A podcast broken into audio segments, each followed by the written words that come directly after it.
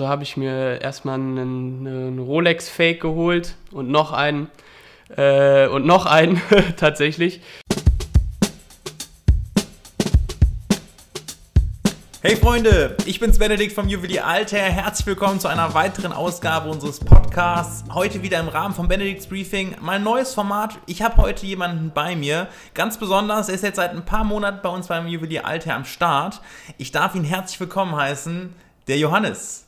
Äh, hi Benedikt, ich freue mich hier zu sein. Schön, dass du am Start bist. Super schöne Story. Wir haben gerade in der Vorbesprechung schon drüber gesprochen. Vor einem Jahr hast du dir noch die Videos auf YouTube angeguckt und jetzt sitzt du hier und wir nehmen gemeinsam was auf. Ähm, ja, wie geht's dir? Äh, mir geht's super. Ich bin wirklich sehr, sehr froh hier zu sein und äh, ja, damit hätte ich auf gar keinen Fall gerechnet. Aber manchmal hat man Glück im Leben, ne? Ja, so soll es sein. Wir haben vor allem Glück, dich an Bord zu haben. Ähm, der Johannes ist danke, bei uns im, im, Kölner Laden unterwegs. Wenn ihr Uhren braucht, wenn ihr in Verhandlungen seid, äh, euch beraten lasst, dann ist es eine hohe Wahrscheinlichkeit, dass ihr mit dem Johannes in Kontakt kommt. Ob E-Mail, ob Telefon, ob im Laden selber. Ähm, ich glaube, ja, du fühlst dich ganz wohl, da habe ich so rausgehört. Ja, auf jeden Fall. Ich fühle mich sehr wohl. Ich bin immer erreichbar. Mail, Telefon. So soll es sein. Also, aber heute wollen wir ein bisschen mehr über dich erfahren. Mir ist wichtig, also zum einen, ich will mehr über dich erfahren, aber ich will auch, dass die Community ein bisschen mehr über dich erfährt. Deswegen habe ich mir ein paar Fragen rausgesucht, wie wir so deine Uhrenreise ein bisschen nachvollziehen können, deinen Geschmack besser verstehen können. Und ja, ich würde sagen, wir starten einfach mal mit einem obligatorischen Wrist-Check. Ähm, ja, der Wrist-Check heute ist äh, meine Neuergatterung aus der letzten Woche, beziehungsweise war es sogar doch letzte Woche äh, Unimatic äh, featuring Houdinki äh, Limited Edition, obwohl das bei denen ist eigentlich jede Uhr Limited. Ähm, ist so ein ganz cooles Ding, so ein bisschen so eine Fieldwatch, Taucheruhr, ähm, Crossover. Erinnert ein bisschen an so alte Panerei-Modelle äh, mit einem California Dial, oben römisch, unten arabische Zahlen. Ähm, sehr einfaches Case, ähm, aber er freut mich auf jeden Fall jeden Tag aufs Neue, wenn ich sie anhabe. Richtig cool, habe ich so noch nie gesehen. Unimatic Italiener, glaube ich. Italienisch, ne? genau. Das ist, die haben sonst Seiko-Werke verbaut. Das ist jetzt das erste Mal, dass die jetzt äh, Schweizer Werke verbaut haben, Selita, glaube ich. Ähm, aber sonst alles made in Italy. Ja, beantworte tatsächlich auch schon meine nächste Frage. Wie ist ähm, welche ist die jüngste Uhr in deiner Sammlung? Du hast gesagt. Ja, genau, das ist dann tatsächlich die. Und ich muss sagen, die ist äh, sogar aus, also aus Amerika vom Houdinki Shop bestellt und war innerhalb von weniger als einer Woche über FedEx aus den Staaten bei mir. Und äh, das hat mich wirklich überrascht, wie schnell das ging. Ja. Nicht, dass man bei Houdinki unbedingt Uhren shoppen muss, aber für solche Special Editions. Wäre es ein Altair-Featuring gewesen mit äh, Unimatic, hätte ich sie natürlich auch gekauft, aber ähm, die Uhr hat es mir leider angetan. Cool. Und da cool. musste ich auch mal fremd gehen ein bisschen. Ja, schicke Uhr, steht dir auch richtig gut, auch von den, von den Dimensionen her. Schaut gerne mal rein, ähm, googelt äh, Unimatic Houdinki, sieht richtig gut aus an äh, Johannes Handgelenk. Danke, ähm, danke. Ja, guter Start. Besser kann es gar nicht laufen hier.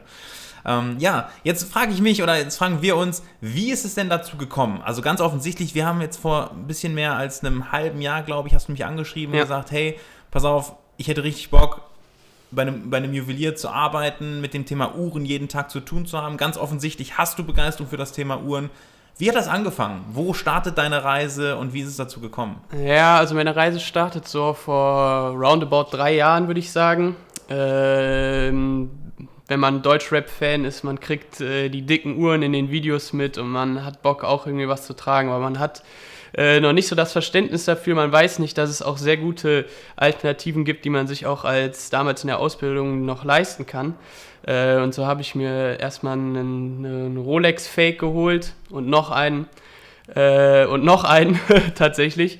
Äh, die waren aber alle von der Qualität so scheiße und ich habe mich auch geschämt, damit rauszugehen. Darum äh, hatte ich die eigentlich nie an. Äh, höchstens mal so zum Spaß an Karneval oder so.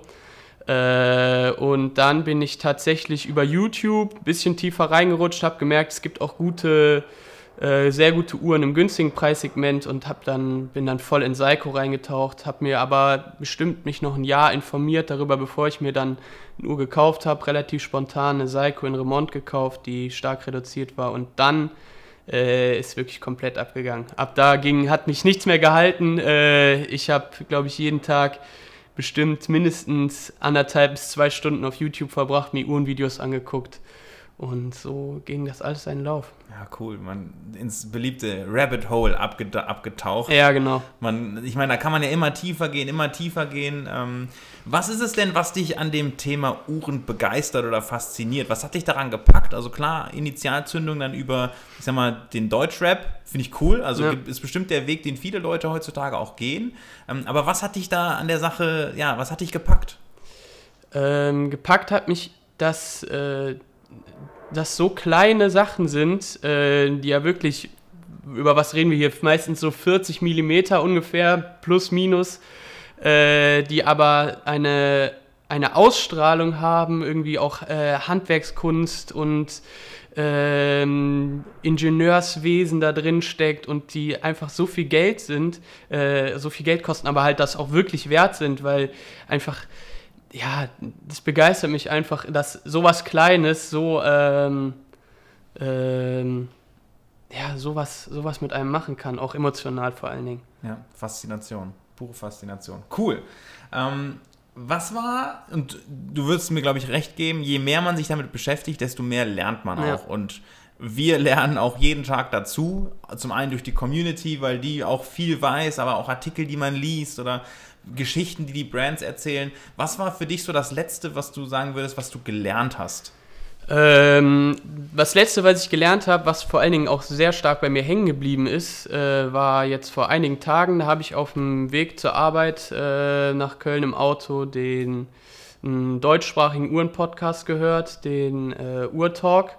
Und da haben die so ein bisschen über ähm, ach, wie war es jetzt nochmal, was war das nochmal für eine Marke? Briguet, genau war es, geredet. Und darüber, wie da teilweise die handskelettierten Werke gemacht werden und dass die nur morgens in den frühen Morgenstunden gemacht werden können, äh, weil ab 7 Uhr, wenn der Berufsverkehr losgeht, das Haus so minimal vibriert, dass sie nicht mehr mit der Hand die Brücken fertigen können, weil die dann zu starke Fehler machen würden, einfach nur durch den Berufsverkehr. Das heißt, die müssten extra früh morgens aufstehen, damit keine Vibration im Haus ist. Und äh, das, das fand ich so krass, dass heutzutage im 21. Jahrhundert, wo man eigentlich denkt, sowas würde keine Rolle mehr spielen, immer noch darauf achten muss, dass das dass da keine Autos vorbeifahren, weil das zu, zu viel stört. Wahnsinn. Das, das, solche Geschichten zeigen mir immer wieder, die Leute fragen oft, ja, warum ist die Uhr denn so viel wert? Wo kommt denn dieser Wert her? Aber das sind halt die Details, die so Einschränkungen, das Handwerk, die Leute müssen sich da ja konzentrieren und dass solche Sachen eben ausschlaggebend sind. Das weiß man ja nicht. Das, ja. ja. Und was da auch für eine Ausbildung drin steckt, ne? dass die Leute ja nicht äh, da hingehen und ab Tag 1 da die Werke skelettieren können, sondern jahrelang Ausbildung, Training und äh, viel, viel, viel Zeit und auch viel Geld in ihre Ausbildung investieren, um sowas dann machen zu können. Ja. Außerdem finde ich, ich finde Breguet als Beispiel, wir führen ja kein Breguet, aber ähm, ich finde, die machen ihrem Gründer alle Ehren. Ja. Also weil äh, Louis Abraham Breguet war so der Uhrmacher wahrscheinlich, den es überhaupt mal gab, was der rausgehauen hat an Erfindungen, an Innovationen. Ähm, unfassbar. Coole Marke. Leider ein bisschen außerhalb meiner, meines Budgets, aber immer wieder schön anzugucken. Auf jeden Fall. Cool. Pass auf, dann würde ich als nächstes gerne ein bisschen in eine andere Richtung gehen. Und zwar, wenn wir über Community sprechen, das ist uns ja ganz, ganz wichtig. Der Austausch, mir persönlich ist immer wieder wichtig, auch Leute kennenzulernen, dich jetzt kennenzulernen. Ähm, mit wem teilst du dein Interesse eigentlich für das Thema Uhren? Also hauptsächlich mit einer Person und äh, der sitzt eigentlich von montags bis samstags neben mir und zwar ist der Tobias, äh, der Kollege aus dem Verkauf in Köln. Und äh, ja, viel, viel Blödsinn auch, was wir reden über Uhren, über äh, die Patek jetzt, äh, die grüne und was auch immer, Watch-Memes, ähm, aber auch gerne mal über seriösere Uhrensachen wo wir uns unterhalten, aber viel Shit-Talk auf jeden Fall dabei. Gehört dazu, aber genauso soll es sein. Aber das freut mich sehr, dass es, äh, dass du, äh, dass man, und das verbindet uns ja gewissermaßen auch bei Alter, ne, dass wir uns da auf Augenhöhe begegnen können und dann über Themen sprechen können, richtig tief reingehen können, abnerden, würde ja, man so sagen. Wirklich. Ohne sich dabei schlecht zu fühlen, finde ich immer super. Ähm, und außerhalb von Alter, so oder vorher, wie hast ähm, du dich da ausgetauscht? Vorher ähm, tatsächlich hauptsächlich YouTube, Kommentare, Ähm, oder bei Instagram sonst eigentlich fast gar nicht. Also ich bin nicht so der Typ, der so in Foren unterwegs ist und in meinem Freundeskreis habe ich jetzt auch nicht so die uhrenbegeisterten Leute. Klar, äh, die kennen so die großen äh, Rolex, Omega, was es so gibt. Ähm, aber so richtig tief drin, äh, das war dann Instagram. Ja, cool. Wir haben jetzt schon ein paar Marken besprochen, ein bisschen äh, ja, erwähnt.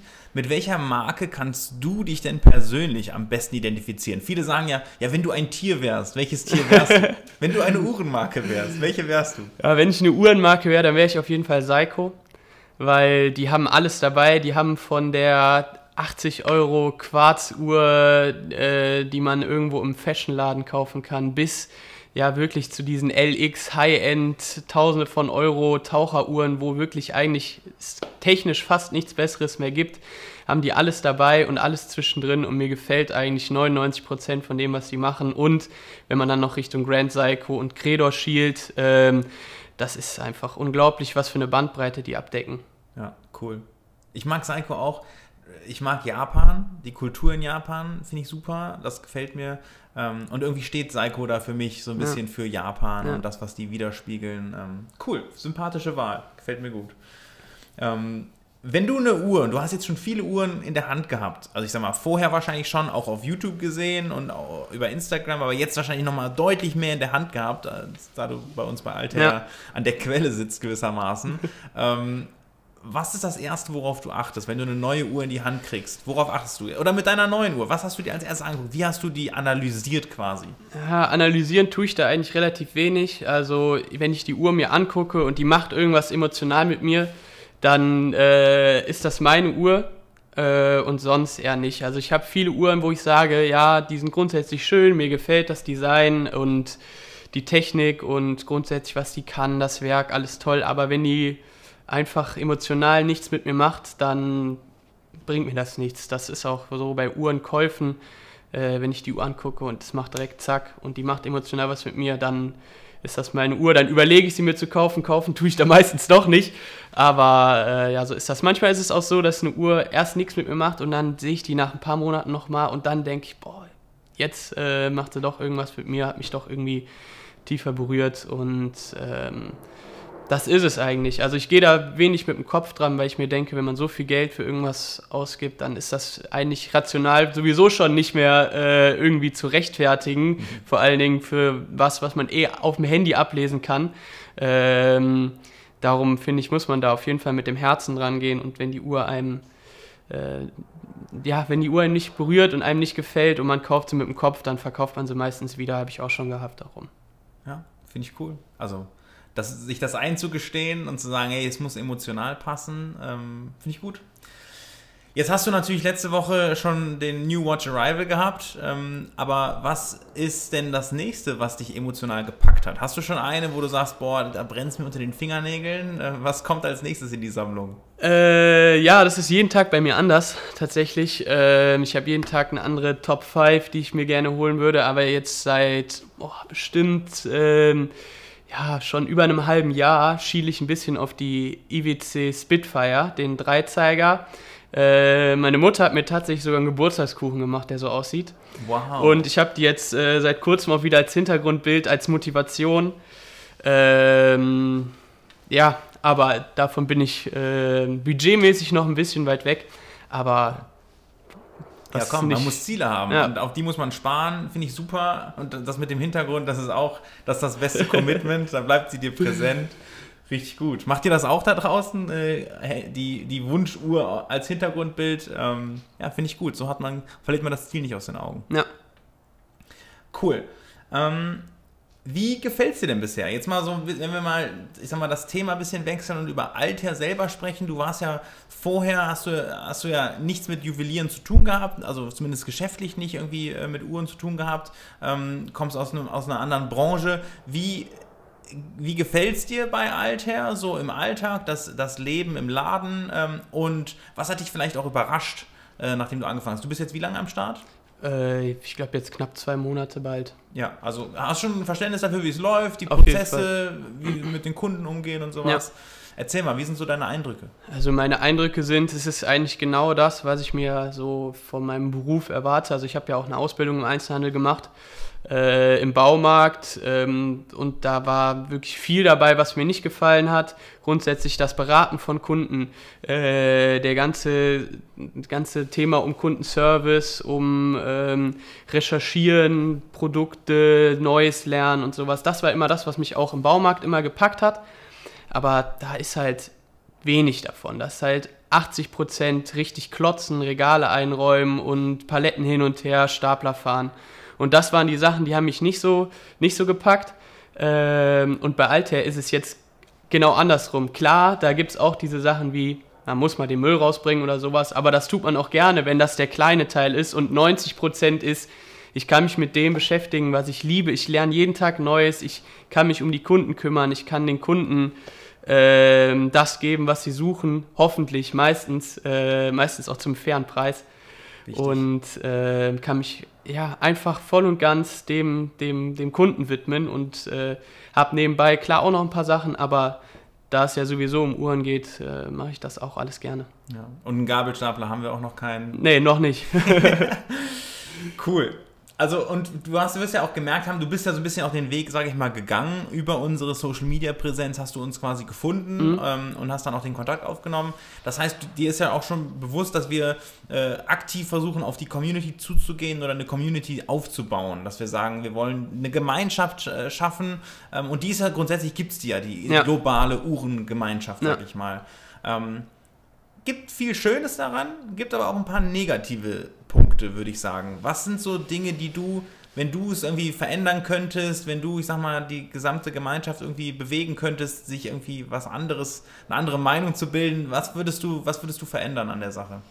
Äh, das ist mir jetzt zwar selber noch nicht so begegnet, aber ich habe es schon öfter gehört, so diese Watch-Snobbery von den äh, Leuten, die dann eher im oberen Preissegment äh, shoppen bei Uhren und dann so ein bisschen nach unten schielen äh, und sagen, hey, kauf dir doch was Richtiges, warum willst du dir, keine Ahnung, eine Maurice Lacroix holen, hol dir doch lieber eine Rolex oder sowas. Und da denke ich mir immer, äh, kann doch jeder kaufen, was ihm gefällt und ähm, da spielt auch Preis überhaupt keine Rolle. Äh, ich habe den Preis meistens komplett aus den Augen verloren. Ne? Und es gibt auch viele äh, Sammler, die auf jeden Fall das Geld hätten, aber sich trotzdem lieber eine Maurice Lacroix oder eine Seik holen, weil sie sagen, das ist ihre Uhr. Und äh, wie gesagt, mir ist das Gott sei Dank noch nicht begegnet, aber ich habe schon von vielen gehört, dass es da ähm, Leute gibt, ähm, besonders Sammler einer relativ großen Marke, ähm, die wir jetzt hier nicht unbedingt nennen müssen, aber da gibt es viele, die äh, habe ich zumindest gehört. Selber ist es mir noch nicht so oft begegnet, auch schon ein paar Mal, aber die dann da ein bisschen schlecht auf die anderen gucken. Ja, es ist genau, also gehe ich auf jeden Fall mit. Ich finde, grundsätzlich ist das so ein positives Thema. Es bringt Leute zusammen. Ähm, warum da negative Energie reingeben und Leute, ich sag mal, judgen, würde man jetzt mal so auf Englisch sagen, auch ja. die sich für was anderes entscheiden als das, was man selber mag. Ähm, Finde ich einen guten, guten Punkt. Ähm, wie können wir das beheben? Kann man das beheben?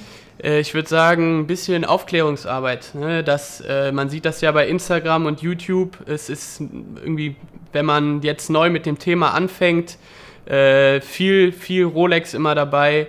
Und dann lernen die Leute halt auch erstmal nur das kennen ne? und äh, gucken oft gar nicht über den Tellerrand. Und darum finde ich äh, auf jeden Fall gut, was du hier für eine Arbeit leistest, dass du auch halt die Marken vorstellst, an die man vielleicht nicht zuerst denkt. Äh, wie zum Beispiel der Livestream mit Maurice Lacroix, wo du mit dem CEO gesprochen hast, oder äh, über Union und ähm, so Marken, die jetzt nicht unbedingt so immer im äh, Vordergrund stehen bei den Leuten, die neu ins Hobby reinkommen, ähm, dann, und die Leute einfach merken, es ist so eine Bandbreite, man muss sich gar nicht auch von irgendwem reinreden lassen, man kann einfach das machen, was einem gefällt und sich ausleben. Finde ich cool. Danke dir für das Kompliment an der Stelle, das freut mich sehr. cool. Wenn Geld und Verfügbarkeit keine Rolle spielen würden, welche Uhr würdest du dir am liebsten holen? Wir haben letzte Woche im Altair Live jeden Freitag um 19 Uhr, wie ihr wisst, ähm, über die Grail Watches der Community gesprochen. Was ist deine Grail Watch, deine persönliche? Wahrscheinlich ändert die sich auch regelmäßig. Ja, die ändert sich regelmäßig. Ähm, Äh, wir haben, sind ja die Fragen vorher schon mal durchgegangen und ich muss sagen, die Frage ist mir echt im Kopf hängen geblieben. Äh, und ich würde fast sagen, es ist äh, eine Rolex tatsächlich und zwar eine Milsub. Ähm, aber die Dinger sind halt wirklich unbezahlbar, darum, aber das, die, das ist einfach wirklich so richtig schön mit Patina, am besten noch irgendwie so ein Tropical Dial oder sowas. Schön am NATO-Band mit den äh, festen, festen Stegen. Äh, das ist, also das ist so mein Traum. Wahrscheinlich ähm, werde ich mir das leider niemals erfüllen können, weil ich glaube, wenn man jetzt so auf Chrono 24 guckt, da sind die Dinger so um die 100.000. 100.000. Äh, obwohl das ja früher mehr oder weniger Massenware fürs Militär war mhm. äh, und die ja extra, sage ich mal, die günstigeren Uhren geholt haben. Ähm, ja, aber das, das wäre es. Wenn Geld und Verfügbarkeit keine Rolle spielen würde, dann wäre es, glaube ich, eine, eine Rolex Millsub. Ja. Da hast du einen Mythos, ne, der da irgendwie mitschwingt. Ja. Ja, cool. Schöne Uhr, gute Wahl. Und jetzt, letzte Frage. Ich, da, da bin ich gespannt auf deine Antwort.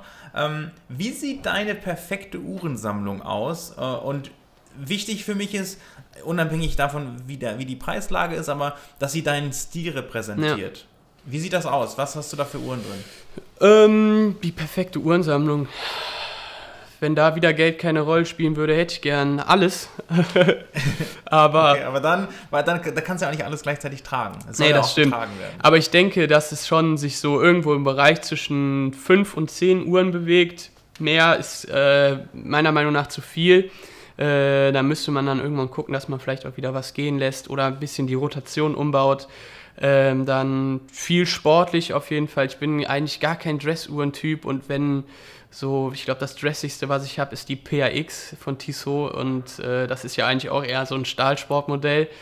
Ähm, ja, sportlich muss es sein, möglichst viele Marken abdecken, möglichst viele Länder abdecken, was aus der Schweiz, was aus Deutschland, was aus Japan dabei, äh, was aus Italien. Ähm, und es muss definitiv alles wasserdicht sein, weil ähm, ich habe dann zu viel Schiss davor, ähm, wenn es nur so, ich meine, so schön der Navi-Timer auch ist, ähm, aber 30 Meter, das wäre mir einfach zu wenig. Ja, kann ich nachvollziehen. Das heißt, äh, du hast, also du baust auf dem auf, was du aktuell schon hast, wie zum Beispiel eine PRX oder deine Unimatic. Ähm, und wahrscheinlich wäre die Millsub auch mit drin. Genau, auf jeden Fall. Was haben wir noch, wenn du noch ein Statement-Piece irgendwo mit reinnehmen würdest? Äh, vielleicht so was anderes, um noch irgendwie äh, was anderes abzudecken? Ja, ein Statement-Piece, da würde ich äh, eine IWC nehmen und zwar die Top Gun, diese komplett äh, beige ähm, ewiger Kalender. Yes. Ähm, weil das Ding ist einfach, das ist der Hammer. Traumhaft. Das Ding ist krank und das ist halt wirklich, ähm, ich gebe äh, lieber viel Geld für sowas aus, als dann für irgendwie ein Goldmodell oder sowas. Da bin ich eher so der Typ, äh, auf jeden Fall all in sportlich. Cool. Das ist ein sehr, sehr schöner ewiger Kalender. Ist einer der wenigen mit einer doppelten Mondphase. Das heißt, eine Mondphase für die Nordhemisphäre und für die Südhemisphäre in einem Ziffernblatt. Ach krass, das wusste ich gar nicht. Also ich äh, weiß, dass da so diese zwei Halbdinger sind, aber ich wusste nicht, dass das äh, für Nord und Süd. Ja, wusste ich auch krass. nicht, habe ich letztens auch erst gelernt. Es wäre für mich auch eine der Themen, die ich zuletzt gelernt habe. Ähm, aber ja, super schöne Uhr, coole Wahl, gefällt mir. Danke, danke.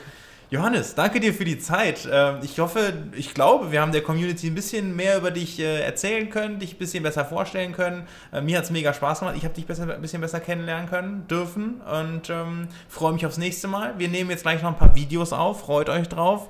Der Johannes hat ein paar Ideen mitgebracht. Ja, das erste Mal vor der Kamera, das wird eventuell ein bisschen unangenehm für mich, aber ich ziehe einfach durch. Und dann Freut euch das. drauf. Das gibt, coole, gibt coolen Content. Wir machen hier Ausbildungsarbeit. Ihr werdet ein paar gute Alternativen kennenlernen ähm, damit wir der Watch Snobbery entgegenwirken. Definitiv. Danke dir und ja, wenn ihr den Johannes persönlich kennenlernen wollt, schreibt gerne eine E-Mail an info@alter. Da, ja. ähm, da guckt der Johannes jeden Tag rein. Auf Instagram findet man dich. Genau, Urzubi, also wie Ur und Azubi zusammengemischt und dann. Äh wenn ihr im Alter Live, äh, wie gesagt, jeden Freitag um 19 Uhr dabei seid und Urzubi lest, dann ist das auch der Johannes. äh, Freue ich mich auch jedes Mal. Und äh, ja, danke dir, bis zum nächsten Mal. Bis zum nächsten Mal, danke Benedikt.